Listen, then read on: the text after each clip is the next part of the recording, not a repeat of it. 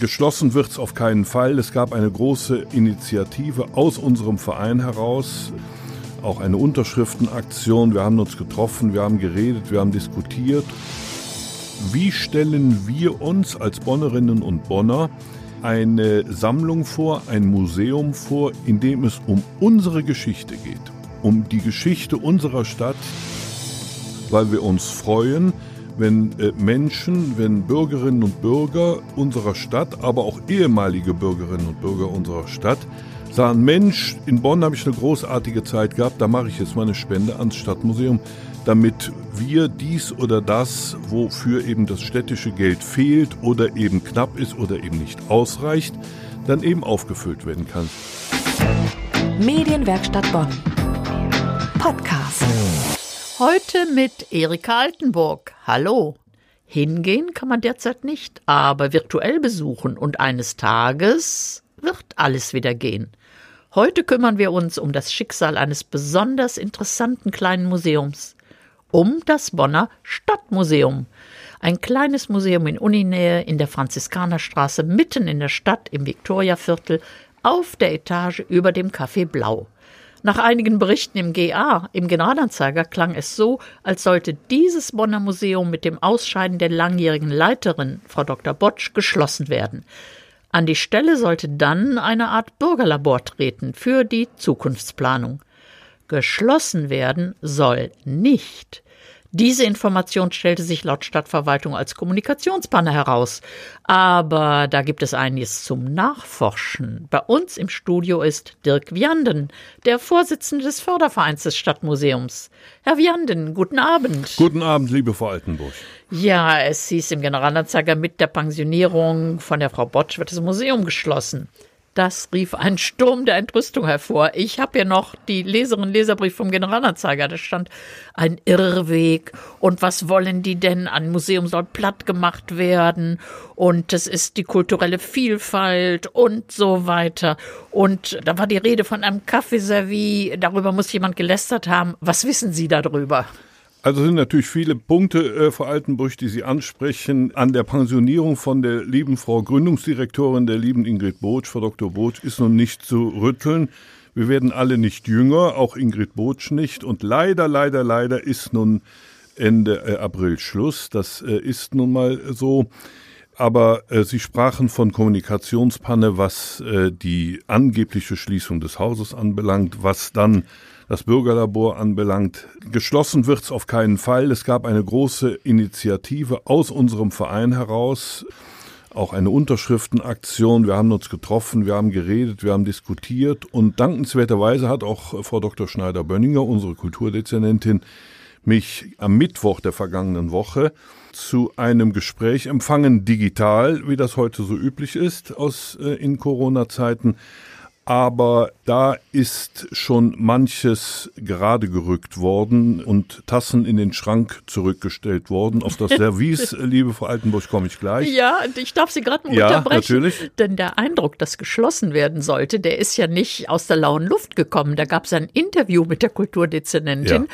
Ich habe auch den Kopf geschüttelt und gedacht, wie meint sie das? Was ist da? Und wie gesagt, es war eine ganze Seite Leserin, ja, Leserbrief genau. im Generalanzeiger. Ja. Ja, das war ja auch gut so, denn die Bürgerinnen und Bürger unserer Stadt wissen, was sie an äh, ihrem, an unserem kleinen Museum, die hervorgegangen ist aus der Stadthistorischen Sammlung, dem Stadtmuseum Bonn haben.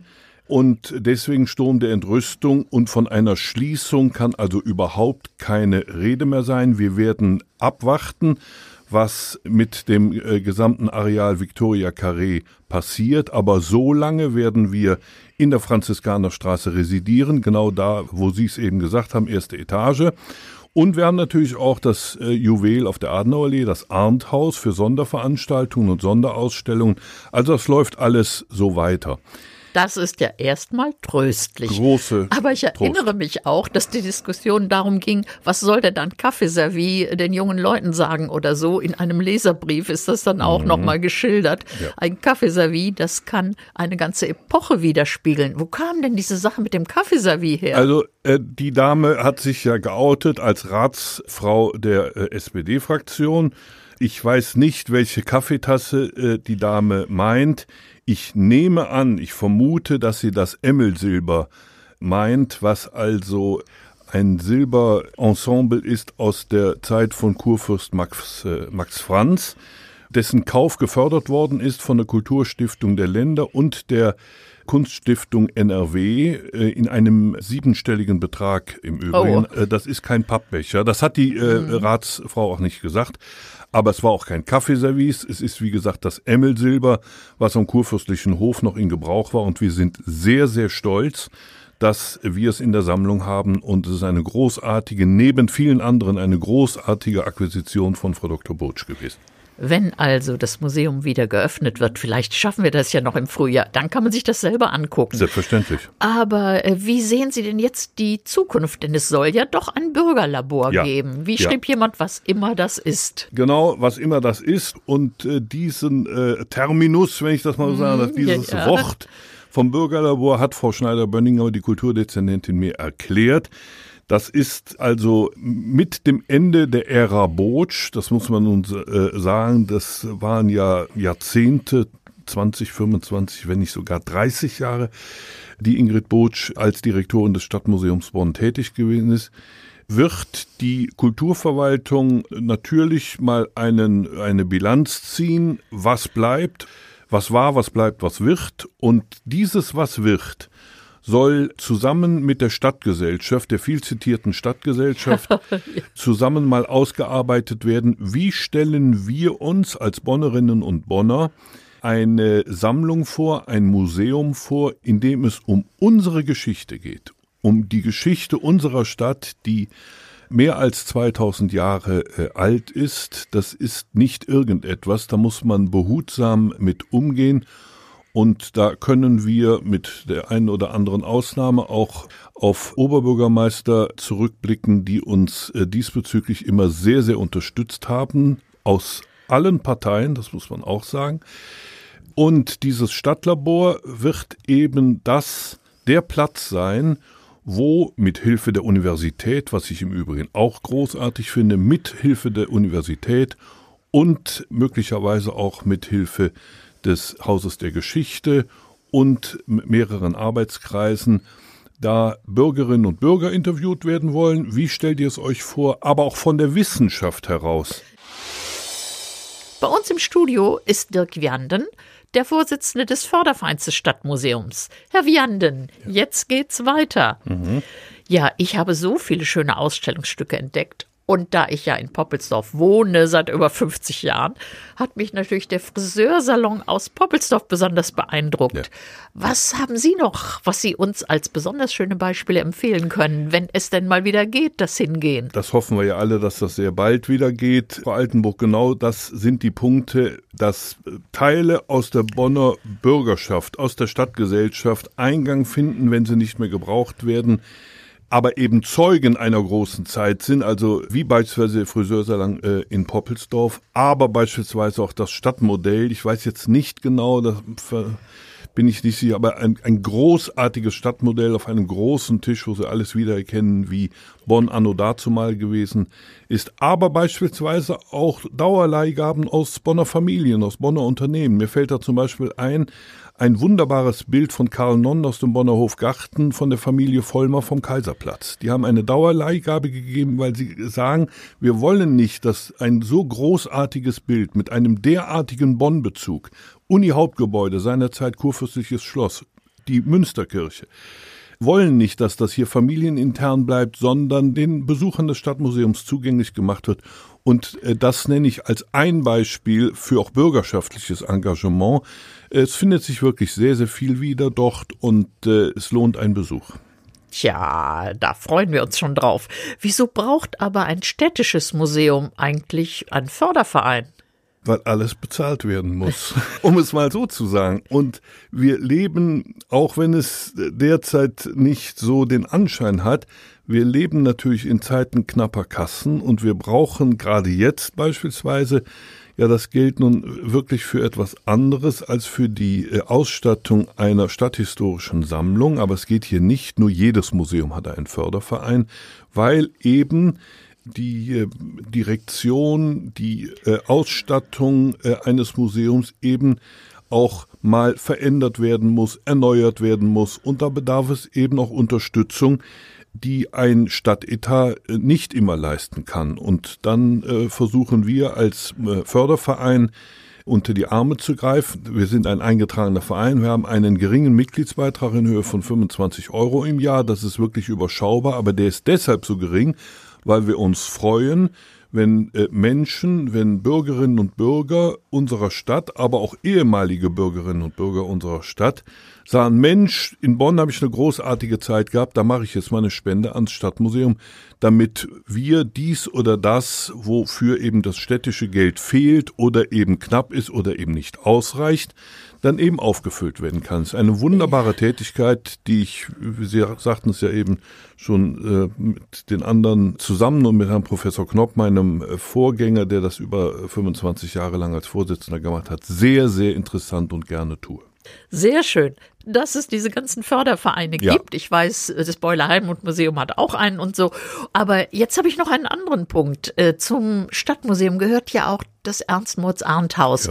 Ich weiß noch, ich habe mal gelesen, als Ernst Moritz-Arndt das Haus gebaut hat für seine Familie, hieß es so weit außerhalb von Richtig. Bonn. Und heute ist es ja so nah an Bonn. Genau. Was unterscheidet denn jetzt das Ernst-Moritz-Arndt-Haus vom Stadtmuseum?